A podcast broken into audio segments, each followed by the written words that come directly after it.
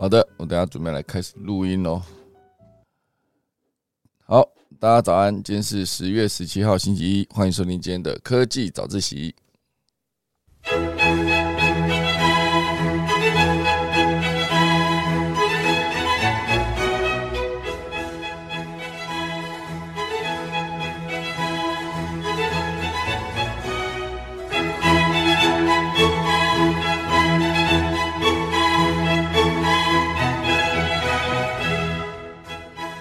好的，今天科技早自习要跟大家分享第一大段呢，会是我们的美国的晶片禁令，现阶段呢要导致这个半导体厂啊，就全世界各大半导体厂都要选边站吗？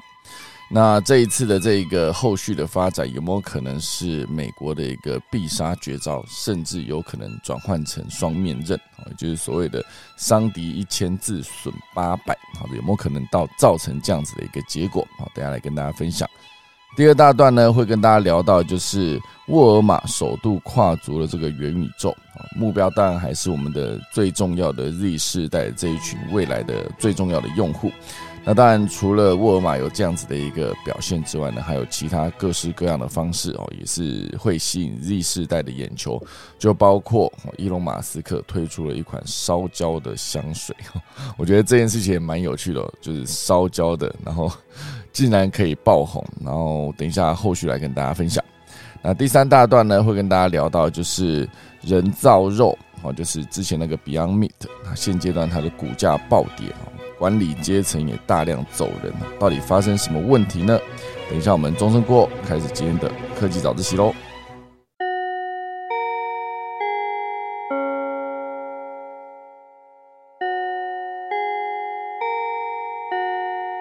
好的。嗯，开始今天主要的题目之前呢，先来跟大家分享一下 Netflix。Netflix 现阶段呢，它要推出了它的广告订阅方案喽。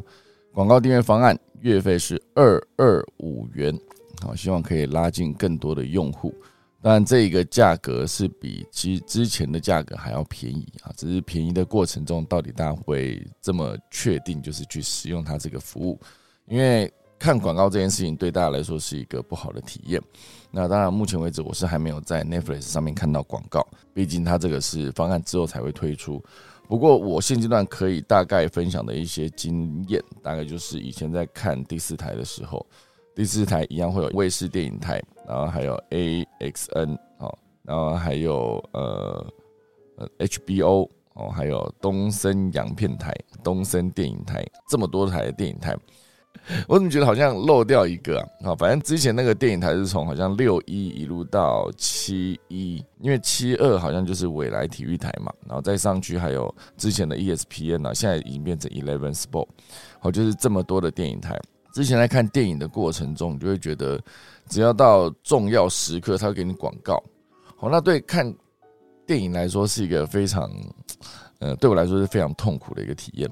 哦，所以之前就算是在第四台上面要看电影，我也是尽可能选择就是 HBO，因为 HBO 它就是在电影播放的过程中，它不会有广告。好，就是电影一直播完进下一支电影之前，它它在给你放广告，而它的广告其实一部分也都是还有什么电影的预告片，这样其实至少不会是一个不相关的东西。那这件事情当然在其他的电影台里面就比较不是哦，它其实就是一个重要时刻就给你广告，而且它广告还广告蛮久的，而且我不知道为什么，就是现阶段在那几个电影台里面会有的广告，是不是都是以游戏为主？我觉得这些游戏。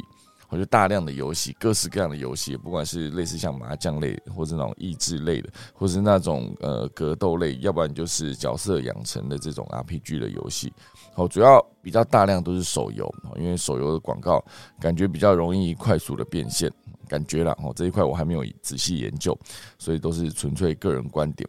那再回到这个 Netflix 的推出的月费二二九呃二二五。月费二二五元的这个广告版订阅方案，现阶段呢，它是在十一月起，将在十二个市场推出这一个广告版的订阅方案。美国地区的定价呢是六点九九美元，然后就是台币二二五嘛，大概是这样算出来的。好，就比基本版的九点九九美元便宜了百分之三十。基本版大概就是三百块左右。那现在呃有广告版的话就是二二五，好，所以差了大概就是一个七十五块左右。那这个算是他们现阶段即将推出的一个新的做法。而 Netflix 表示呢，这个低收费的广告版本，每小时的影片大概好就是包含四到五分钟的广告，而且是提供七二零 P 的画质啊。由于授权方面的限制呢。广告版用户将无法看到平台上面大概五到百分之十的节目，哦，最高就是百分之十，哦，十部里面有九部你可以看，然后有一部你不能看。那根据这个 Netflix 的规划，加拿大、墨西哥、好等等地方的广告版呢，也也将在十一月一号推出，而美国、日本、南韩、巴西、英国、法国、意大利、德国、澳洲将是在十一月三号上线。而西班牙呢，则是在十一月十号上线。哦，就是这第一波大概就是这几个国家啊，十二个市场。因为之前 Netflix 推出广告版的消息呢，已经流传一段时间了。目的呢，就是在吸引并带动更多的用户。那广告方案在周四正式宣布之后呢，股价大涨，哦，收在呃大涨了百分之五点四，收在每股二三二点八六美元。哦，也算是今年以来周三收盘为止。其实严格说起来，今年都是一直在下跌了，呃，今年已经下跌了百分之六十二哦，其实还是很严重哈。所以现阶段它推出的这一个广告版，它可以让它股价大涨百分之五也算是不无小补。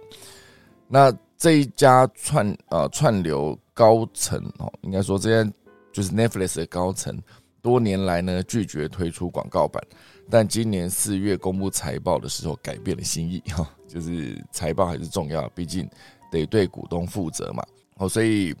以 Netflix 现阶段来说呢，它是拒绝透露广告版可以可能吸引多少用户订阅，也不愿意谈论可能带来的新营收。哦，不过至少对观众来说呢，可以看到它有一些新的做法，而且这个内部这个广告的贩售，其实好像也都已经售完了，就卖光了。好，所以希望二零二三年第三季以前呢。可以让美国增加一三三零万名用户，这是他们目前的规划预期的目标。那当然，这个新方案的所有广告，目前为止全部都已经售完了。从汽车大厂、消费消费性精品到呃各式各样的哦消费性产品跟精品，从汽车大厂啊消费性产品到精品都展露了兴趣。而广告主呢，就可以根据国家跟戏剧。的分类去投放广告，也可以锁定排行榜前十大热门影片去投广告，但是不得为暴力、色情或裸露的内容啊，就是不能有这一些内容的广告。此外呢，Netflix 将委托第三方机构去统计广告曝光次数跟吸引的流量。美国地区明年由尼尔森统计，哈，尼尔森。好，当然我觉得这个尼尔森统计之前在。比如说，我以前在做电视节目的时候，也都是天天看尼尔森的数字。那一样是在尼尔森统计出来的数字的同样的那个数字的背后，逻辑却是大不相同。因为以前有线电视在看的时候，你根本不知道荧光幕前是谁嘛，你不了解到底有多少人在看啊，你也不了解正在看的人是谁。我说的不了解，当然就是。呃，那一些没有装机上盒，然后也没有被打电话问你现在正在看什么内容的这一个用户，我不确定到底有多少人。这好像之前也讲过蛮多次了。不过现在既然提到尼尔森，就不得不得再啊，就是 不得不再提一次。尼尔森之前在有线电视的统计收视率呢，其实是分成两种，一种就是打电话问你在看什么，另外一块呢，就是在你家家里的电视上面加装一个机上盒。然后他在测试的方式呢，就是你今天坐在电视机前面，就拿起遥控器，然后对着荧幕按。好，假设你是家里的哪一个成员哦？假设上面有爸爸妈妈哦，就是呃哥哥妹妹好，这四个成员。假设你是哥哥，你就去按。我现在正在看那个未来体育台，然后在转播 NBA 的比赛。然后进广告的时候呢，现在妹妹过来看，她想要看一个综艺节目哈。她想要看呃小姐不吸地哈之类的哈，就是这些综艺节目，她就转台了。她转台的过程中呢，她必须先按，就是我现在是妹妹，好，然后就转过去看那个呃综艺节目。然后看他进广告的时候，哥哥又回来，因为这一个半局又过去了，他再回来，然后再切换成我是哥哥。如果这时候爸爸再进来看的时候，诶，爸爸还是可以过来坐着开始按，然后就按我是爸爸正在看。但我们发现，爸爸正在看的时候，因为爸爸也在看球赛，哥哥也在看，可是按过去，爸爸在看球赛的时候，哥哥那个数字他就没有办法被统计进去了。所以，荧光目前坐的是谁？因为同时间有可能妹妹也坐在那边，她也顺便看了这场球赛，可能刚好有一个她喜欢的球员。然后或者是这个球赛进到这半局打完了，然后那个妹妹又转回去看了那个综艺节目，转回去的时候，荧光目前可能还是有爸爸、哥哥跟妹妹三个人坐在那边，可他完全没有办法表现出这个状态，哦，他根本不知道荧光目前现在是一个人还是三个人，甚至大家去思考一下，如果今天我每切换一次频道广告，我就必须切换一次，现在我是哥哥，现在我是爸爸，现在我是妹妹。这对于看广告的体验，哎，不是看广告，看电视的体验来说，是一个非常不可能的一件事情。大家如果仔细想想看，那整个过程，你电视一直在切换的过程中，你就必须一直去按，一直去按，按那一个，只是单纯按说我现在是谁。这个就算你家里，这已经先不管说，呃，全台湾的六百万收视户，现在可能没有这么多了。之前我这个统计资料都是几年前，在我离开电视圈的时候，好，现在可能有更新的方法，可是至少他在。拿出这个统计结果之前的统计的手段是非常不精准的，因为这不是一个大家会看电视的逻辑。你在看电视的过程中，如果你只是像以前第四台在看的时候，你顶多拿遥控器转是转台，你不用去按说我现在是谁，甚至大家再仔细想想看，你到底有没有看过这个遥控器？如果你家没有装，你朋友家里可能有装，那你朋友家里的那个遥控器你有没有看过？或者是所有人都跟我一样，从小到大从来没有看过这一个统计的那个机上盒。认真说，我也从来没有接过任何一个你打来，他打来问我说你现在正在看哪一个节目的电话，我从来没有。那这样，我这个人跟大多数的所有人全部都被排除在收视率统计之外。那为什么我们要信那个收视率统计的数字？哦，就难道真的没有别的方法来测试到底你的观众是谁，以及他看了多少的长度吗？如果都没有，那这样子为什么我们所有的内容、所有的广告投放都必须依照这个收视率统计，然后去做呃数字的改变？哦，收视率高，你就可以卖比较高的广告费；收视率低，就只能卖比较低的广告费。哦，难道真的就只能按照这件事情来看吗？哦所以我觉得，按照收视率统计这个所谓的 AC 尼尔森统计出来的数字，有线电视的数字，我是完全不相信的。我必须斩钉截铁的说，这算是我的立场。而我从来从头到尾我都不相信这个数字。当然，之前自己在做节目的时候，呃，你必须去思考说，你还有什么数据可以说服老板说，昨天的收视表现是好还是不好？哦，那时候没有任何的其他的数字，现阶段时至今日好像也没有。所以现在非常多，呃，我过去的电视圈的老战友们依然在电视圈奋斗努力，做出更多优质的节目的过程，他们唯一能够依据的还是这个收视率统计。好，当然在电视上面表现是看收视率统计，可是大部分现在很多节目都是在电视上面播出之后，他们其实还是会有网络版，然后还是会有那个呃放在 Facebook 或是放在 YouTube 上面的完整版，还是可以借此吸引到非常多年轻人的注意跟流量啊。这一块至少它的统计数字就是更精准了。所以现在很多的综艺节目直接在网网络上面也是有好几亿次的点击，这一件事情相对于。我之前提到的这个 AC Nielsen 统计出来的数字，我觉得还更可信一些，而且它还有更多的互动的机会哦，跟年轻人直接有，比如说你可以做投票哦，直接做那个周边商品的贩卖，全部都是一个新的模式。好，所以单纯只靠 AC Nielsen 的统计数字，我觉得是完全不具任何参考价值。就是有些时候你会觉得这个节目好像很多人看。那有些时候你会觉得说，这个明明就很多人看，为什么他收视率这么低？或是感觉做的很就是很普通，可是他却收视率很高？因为这件事情是完全没有任何标准的。我之所以会这样讲，是因为呃之前的收视率统计其实是族群分得非常清楚嘛，有工作男性、工作女性，然后家庭主妇、退休族群跟学生五大族群。哦，所以今天不管你是爸爸、哥哥、妹妹，还是还是妈妈，在坐在电视机前面看，你也没有办法判断他到底是一个学生还是一个工作的男性。哦，假设今天这个工作男性，他工作到一半跑去念书呢，哦，回去念那个硕士班 EMBA 呢，那他到底算学生还是工作男性？还是他需要有两个身份？我之所以会觉得坐在电机前面一定要一直按我现在是谁这件事，是因为收视率统计是每分每秒都会有五个族群的收视数字，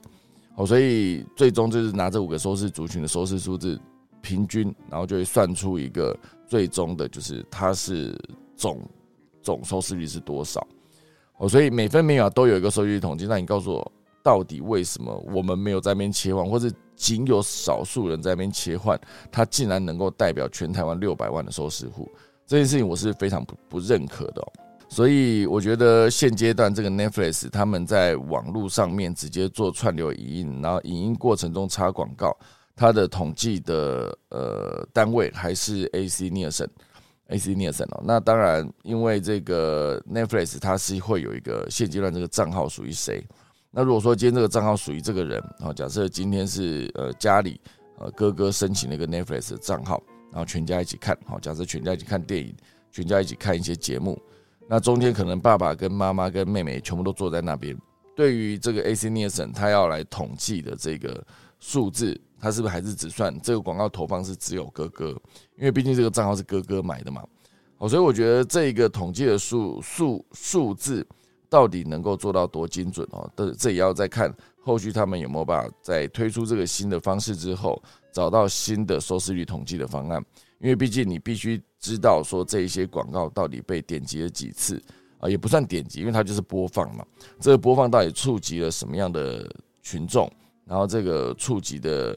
呃，比如说我今天在播放过程中，你当然也没有办法判断这些人是不是看这个作品看看到一半觉得想上厕所，就趁这个广告的过程中他去上厕所，所以你没有办法判断他到底能够触及多少人。它某种程度上就有点接近是户外广告，户外广告就比如说高速公路外面的 T 坝啊，那你至少可以大概判断车流量，去判断它触及的人啊到底会有多少个人。那这是其中一块，那另外一块就是公车的车体外的广告，那个车体外的广告你就更难判断了。所以之前我是还蛮好奇，说车体外的广告到底它的广告成效要怎么计算？呃，我有几个广告业的朋友就回答说，其实它真正触及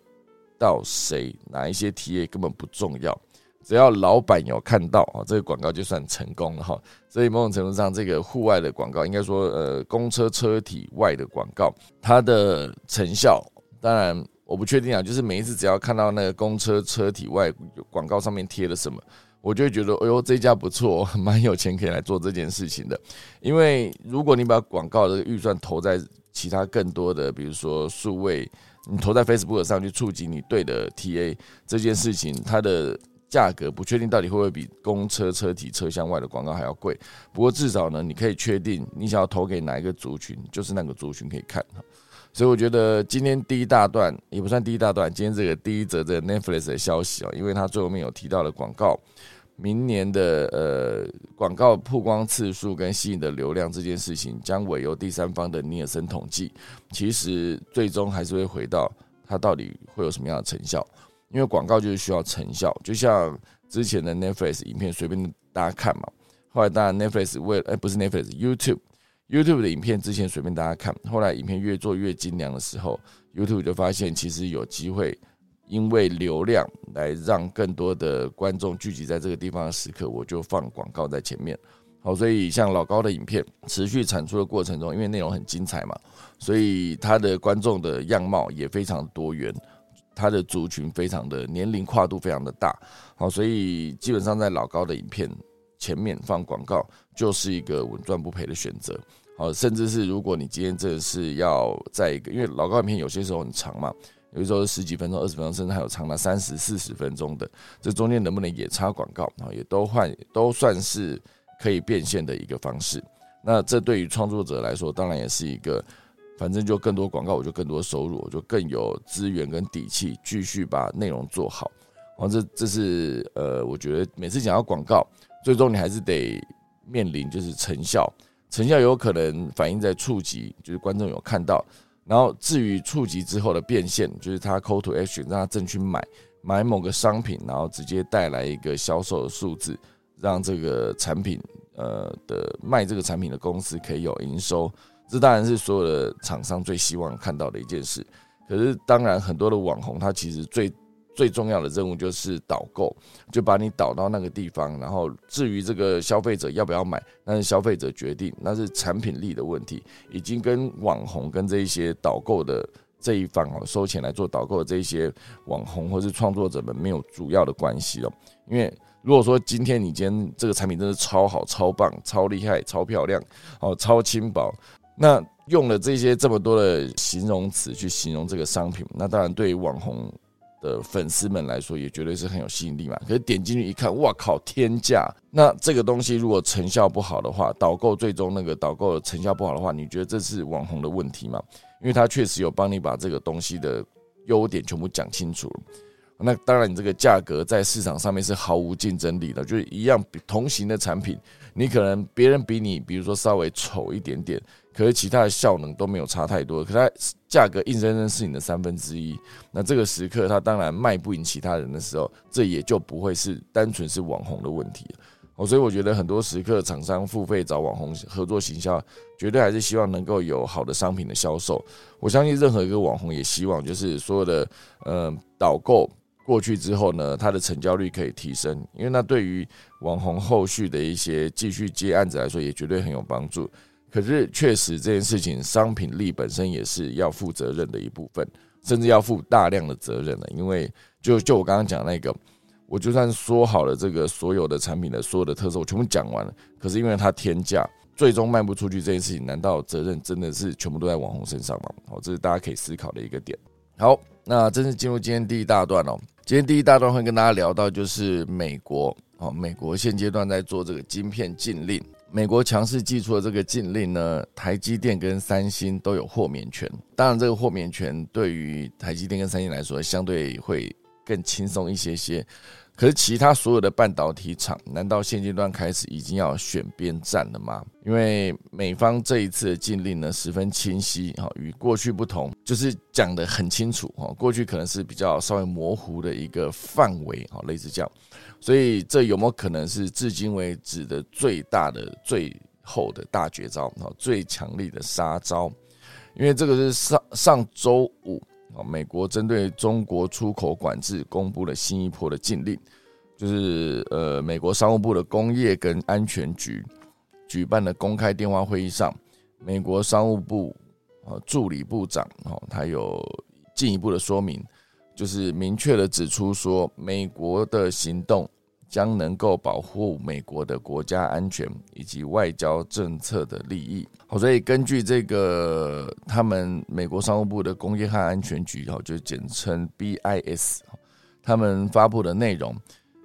所有可用于 AI 运算和记忆体储存的晶片，以及发展高科技军备的超级电脑。皆受到管制，好，主要就是这个晶片、记忆体跟超级电脑全部受到管制，而且是范围往外延伸到制造设备以及产品，也都算在这个管控的范围内。好，这就是他们现阶段推出的一个禁令。这个对他们来说，当然就是一个国安永远第一的一个目标，因为美国官员也担心中国持续拓展武力。哦，就是他们的部长就呃助理部长就表示，中国的军事跟民用融合策略哦是希望消除两者在研究和商业上面的诸多障碍。哦，就是现阶段美国看中国很多的民间企业，其实背后都还是有国家国营的影子啊，应该是这种概念。好，所以这也是为什么美国会寄出额外管控的原因。可能推测，美方担心北京当局会以消费性产品的名义进口相关产品，可是最终是用于军事武力的拓展。那这个禁令中当然也有提到，不得帮助中国的美国人。禁令当中所提到不得当帮助中国的美国人，除包含美国公民以外，对于长期旅居在美国的外国人也。一概算在管制范围内。好，这就意味着美国境内科技公司就职的中国高管也同样受到限制。之后的整个发展来说，这对中国的科高科技领域会不会又是一个很大的打击呢？那这个对于呃国安好，还有对于未来科技的发展，如果把它捆绑在一起的话，往外的所有的禁令对于打击中国到底会是一个什么样的一个效用？哦，就是另外一篇的专文也有提到，美国禁令有没有可能就是直接逼中国晶片业跛脚，就无法持续生产他们的高科技的晶片？那这一招呢，到底是高招还是呃双面刃呢？会不会也伤到自己？因为现阶段美国商务部出重手，就是管制了所有的技术、软体、设备，甚至生产的产生产产品的工具哦器具，全部都管制。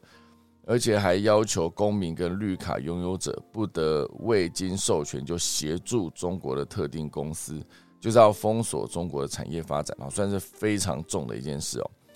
那当然，呃，这个用于人工智慧系统，还有呃刚才提到的超级电脑，甚至大规模毁灭性武器，哦，全部都必须算在管制范围内。这个特定境外厂商可以得到一年的豁免哦，所以就要先把这个半导体的先进设备。先严格管制起来，哦，所以这个逻辑晶片方面呢，十六、十四纳米以下的半导体制造设备啊，光设备也全部列入这个管制清单。好，所以这个所有的管制下去呢，对于美国来说，哦，你会觉得稍微比较安心一些。哦，这算是美国政府对半啊中国半导体业者的釜底抽薪的这个高招。目前呢，没有指出是哪一种 IC 的制造厂。好，猜测应该是具先进制程能力的晶圆厂，比如说中芯、哦长江存储、然后长兴存储跟华力微等等。目前中国最先进的半导体制造厂，他们在未来数年间的发展呢，可能会因此而停滞不前了。所以我觉得对美国来说，如果他真的需要打这场仗，哦，这场仗不是说实体的一个核弹按过来按过去，不是这种，它的逻辑就是我在高科技领域，哦，先把你的呃可发展的未来堵住，这样子就不会对美国造成更大的威胁。哦，所以未来数年内，如果中国的高科技产业因此而停滞不前，那对于两国的高科技发展的竞争这件事哦，可能就无法再像之前一样，会让美国觉得即将威胁到美国的势力哦。所以现阶段呢，也传出美国半导体设备商啊、应用材料，或是科林研发，还有科磊，还有艾斯摩尔等公司。哦，已经将公司的人员撤离中国的晶圆厂，停止支援中国晶圆厂的呃设备安装跟维护。哦，所以这一切呢，主要就是十月十二号起，美国人必须取美国人必须取得许可，才可以支援中国晶圆厂的规定正式开始生效。好，所以所有的厂商的人员就全部撤离。那对于这一整件事情来说，如果单看中国方面，它就是一个可能之后发展会停滞不前。可如果再把格局拉大一点，或者再把视野拉远一点，这个道理伤敌一千自损五百而已吗？因为不止中国制造商，连美国设备商 IC 设计也都损失很大。因为这个禁令呢，同样是针对先进制程、成熟制程的中国晶圆厂，还很可能还不是管制范围内。否则，美商的损失呢将是十分庞大哦，因为这还是有，比如说美国的应用材料这间公司在中国的营收是七十五点三五亿美元，已经占公司营收占比的百分之三十二。如果全部撤出，那直接少了百分之三十二的营收，很恐怖哦。二零二一年，科林研发在中国的营收是五十一亿美元，也占公司营收比重百分之三十五。而且，二零二一年的科磊在中国的营收十八点三一亿美元，也是占公司营收比重的百分之二十六。哦，所以美国的三大半导体设备公司，光二零二一年在中国的合计营收就是一百四十五亿美元。这个如果这三间公司全部撤离，美国政府应该无法要求这三大公司哦，他无法要求了，所以他不可能全部撤出，因为做成熟制成设备的美商应该还能继续在中国销售。只不过会有更多的美国政府申请许可的手续，哦，所以直接这样打，不见得只打得到中国，因为毕竟美国的这些设备制造商也必须要有他们的营收，才能继续投入研发跟后续的发展，哦，所以这个东西才会一直被定义成它到底是双面刃还是七伤拳哦，七伤拳就是伤敌一千自损八百嘛，哈，自损已经超过五百哈。所以应用于人工智慧超级电脑的晶片，其实也一样，首当其冲。英特尔、辉达、超维、高通这几间都面临中国市场衰退的打击，甚至台积电也受到间接影响。就连后段的封测厂，比如说日月光等，啊，它也无法置身事外。所以现阶段这个半导体市场陷入修正之中，美国重磅的七伤拳。不仅美商受到冲击，啊，全球半导体的业者呢也受到不小的波及，这对目前相对脆弱的半导体市场呢，无疑是雪上加霜。哈，这就是今天第一大段，就是美国的这个禁令到底打到的是中国的晶片产业啊，一定打得到，那后果及要承担的代价，哈，就是自己的这些高科技的产品设备厂商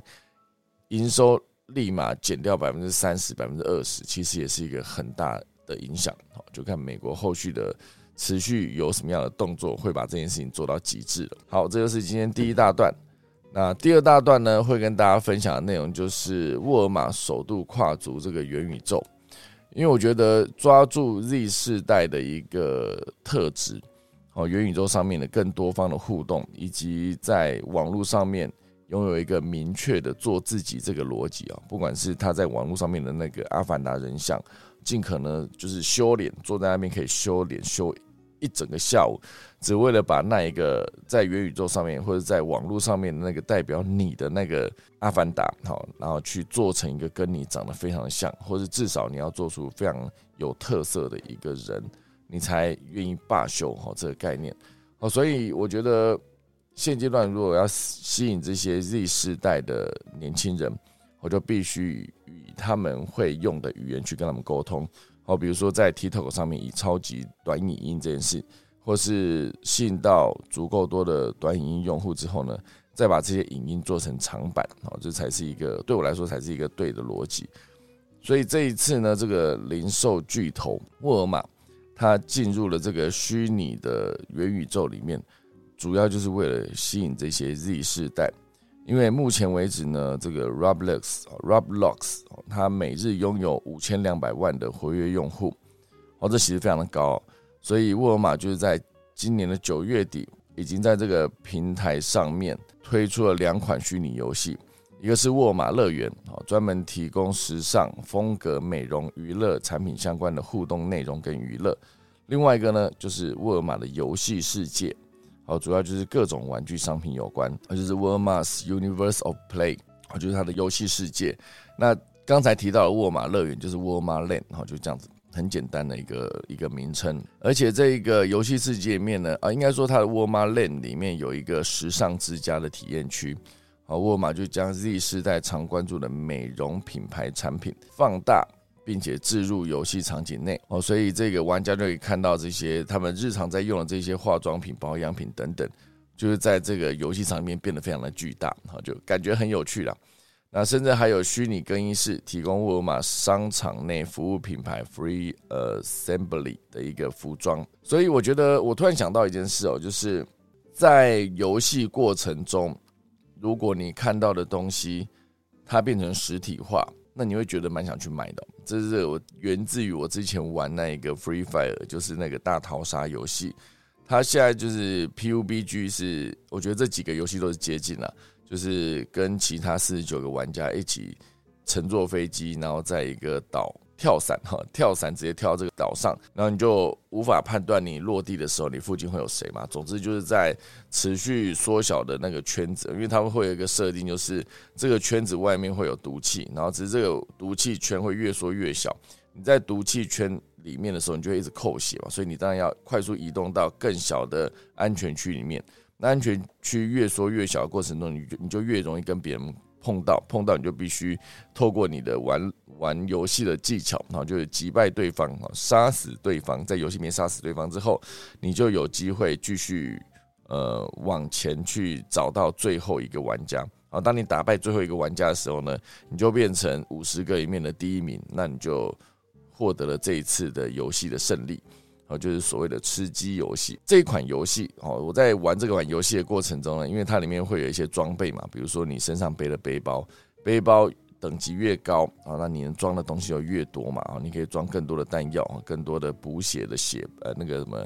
呃防护箱哈，类似这样。那一个背包后来这款游戏就直接把那个背包做出实体化，你可以直接买到这个游戏面，一看到就觉得很开心的。比如说三级包哈，它可以装最多的东西，那它的造型其实一看就看得出来哈，就是从那个呃。有点像是咖啡色的斜背包的一级包装那一点点，然后到最高阶的那个三级包是一个绿色的哈，绿色的包包看起来就蛮有趣的。好，所以这一款游戏最终也推出了相关的这个游戏里面的背包的产品，也确实吸引了蛮多用户的目光，也真的跑去买。好，所以我们再回到这一则，呃，沃尔玛抓住 Z 世代的特质，所以他推出了这个沃尔玛的元宇宙。那当然，现阶段呢，这一款游戏推出之后，很多的其他的品牌就会去思考说，你想要什么样的客群，你就要到他们会出现的地方去找他们。哦，所以这也是为什么沃尔玛会选择在 Roblox 上面直接找到呃跟年轻人接触的方法啊，甚至也打造了这个场域，然后也把他们的商品直接做了一个虚虚拟的整合，哦，虚实的结合。这件事情我就觉得非常有趣哦。而以 Z 世代来说，他们会最有兴趣的东西，当然很多都是很有趣的东西嘛。好，比如说这一则也可以直接加在这里面。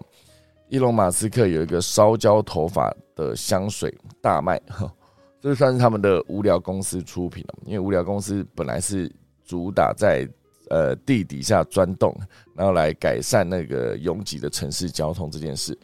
可是他最近呢，就推出了一款那个烧焦头发的香水。据说呢，短短数小时就已经卖掉一万瓶，就赚到一百万美元，大概就是新台币三亿八零万。我觉得这个非常厉害哦。就是路透社报道，伊隆马斯克已已经将自己的 Twitter 自我介绍改成香水推销员。据说呢，这个这款香水每一瓶的售价是一百美元。伊隆马斯克就写说：“有我这样的名号，进军香水界是必然之事。”哈，所以我觉得蛮有趣的是，伊隆马斯克就是整个特斯拉，或是这整个呃 SpaceX，或是他的 Boring Company 等等，常常就推出一些呃，你会觉得好像为什么要卖这个？之前我那个呃，也有另外一款商品，我现在一直也忘记了，就是那时候。苹果推出了一块，哈，就是五百块台币左右的一块擦拭布，相对比较高价。然后那时候，伊隆马斯克就是说，你不要再去买他那个东西哦，哦，好像在买他的开瓶器吧。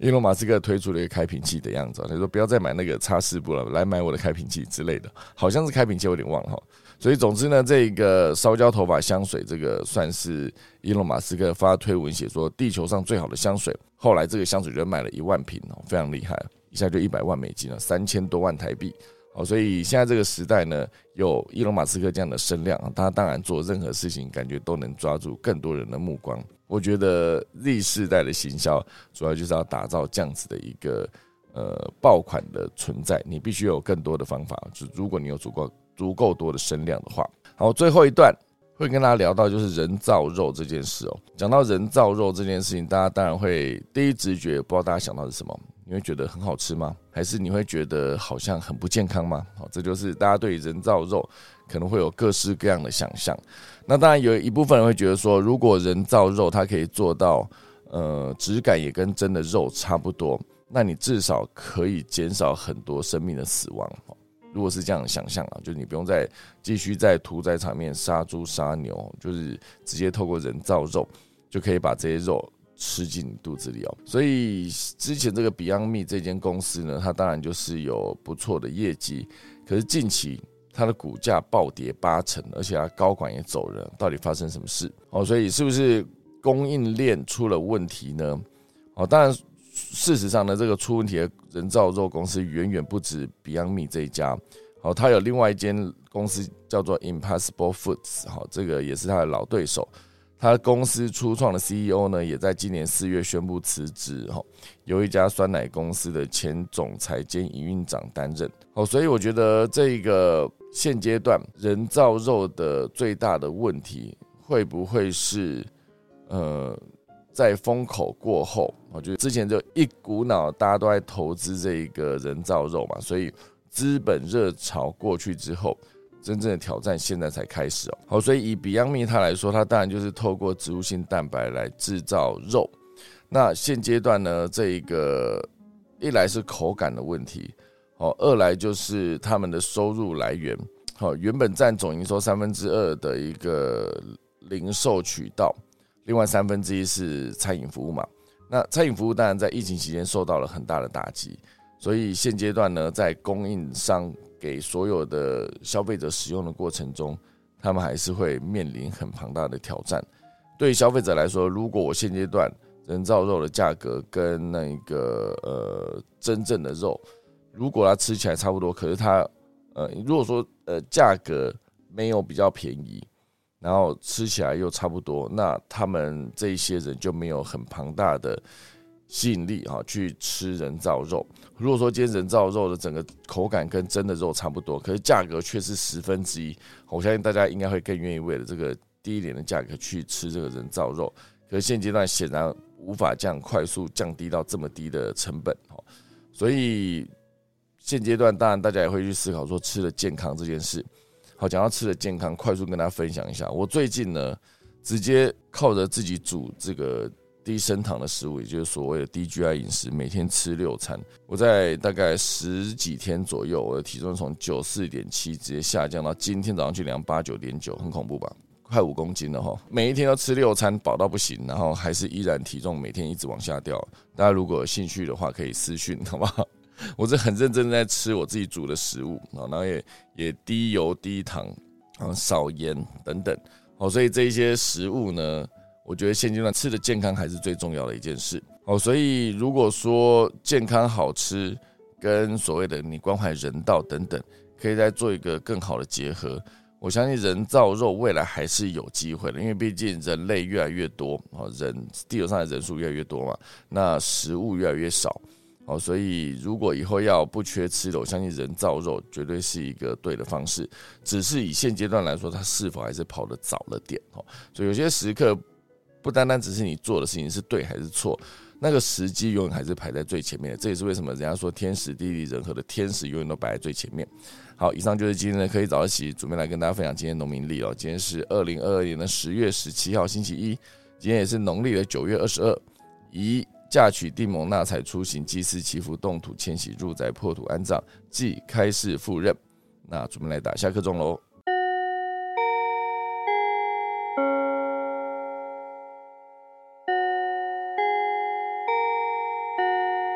好的，谢谢大家收听今天的科技早起啦。因为今天早上就是时间呢比较晚了一些，然后天气越来越冷，然后雨越下越大，有没有可能会更晚开始呢？哦，这。好，我们来看一下今天的 rain check 好了哈，有一个 if 哦，他也是提到国家战略，美国商人跟百姓有向台湾哇哇叫唱反调，真不懂台湾到底有多少中国同路人哈。好，这个是一个呃，我比较不会去回应的这个相关政治的议题，好不好？好，那 E B N 想要成为妈妈说，以后可能九点才听到可以早些，有可能哈，因为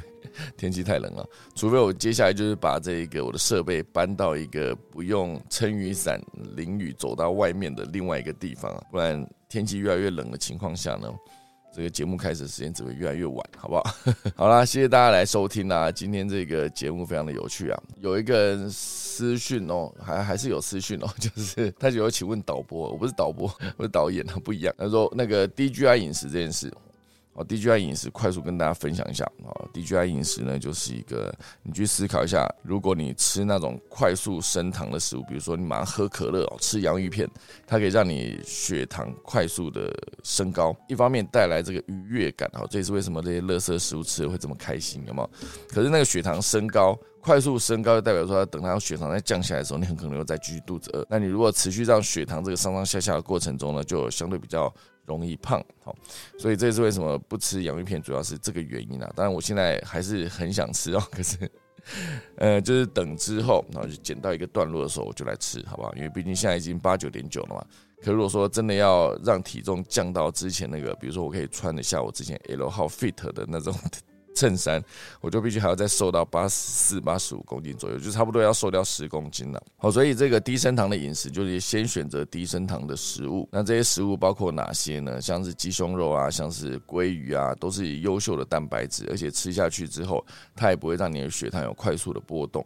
那还有其他像是我自己会在这个低升糖饮食的过程中吃牛排，然后吃呃鸡腿排，好像也可以啊。就是油的部分。当然，油这件事情也不是说完全不吃啊，好，所以只是你在吃这些。相对比较油一些东西的时候，可能要适量。好，所以就是在整个吃的过程中，选择中，包括有些水果也是哦。有些水果其实现在台湾水果都非常的甜哦，吃起来是非常过瘾的过程中，其实那个糖分的摄取其实也是相对比较多。好，所以像是芭乐这种水果，有些芭乐当然也是很甜啦，可是甜不甜已经不重点了，重点就是你选择这些像是芭乐这种食物，它这种水果，它其实一来也助消化，那二来也是呃。吃起来不会说感觉负担这么大，所以我自己的做法当然就是准备了非常多的这些低升糖的食材，然后烹调方式也很简单，要么就是用蒸，要么就是丢气炸锅。好，气炸锅可以把这个油啊直接沥沥出来，好，就是直接炸完之后油都在底下嘛，好，上面的就可以有一种外酥内软的一个。假设你炸鸡腿排的话。哦，所以对我来说，就是准备好这些食材，然后每天持续不断的吃，然后让自己吃饱。因为吃饱的状况下呢，身体就会告诉你的，应该说你的机那个身体会告诉你的身体机制说，这个人呢，他不太会挨饿，好，所以你不太需要再继续帮他囤脂肪了，那自然而然的脂肪就不见了。我是这个逻辑瘦了，所以。也不是挨饿的过程呢，因为只要肚子饿，我就吃很多，包括蔬菜棒啊。可能大家不喜欢，可是我是很喜欢吃生菜沙拉的人。只是在吃这个生菜沙拉的时候，那那个沙拉酱就可能会从比较油的那个凯凯撒酱，我就凯撒沙拉嘛，它有凯撒酱，然后有一些呃美乃滋这些，可能就要减少。那如果是油醋酱，好感觉就不错哈，橄榄油加上一些巴萨米口的醋，其实它的味道还是好的，而且吃起来很爽口。然后有一些美生菜，或是有一些那种罗罗美心，是不是那种叶子？哈吃起来是非常好吃的，就很脆嘛。所以只要有多吃这一些食物，就可以快速缓解你饿的问题。只要你一直一直保持在不饿的状态，我说以比如说吃这些低低升糖的食物来保持不饿，它就有办法让你的体重快速下降。哈，这是我目前为止的经验分享。就提供给大家了。好啦，今天就谢谢大家收听啦，我等下准备再打一次下课钟喽。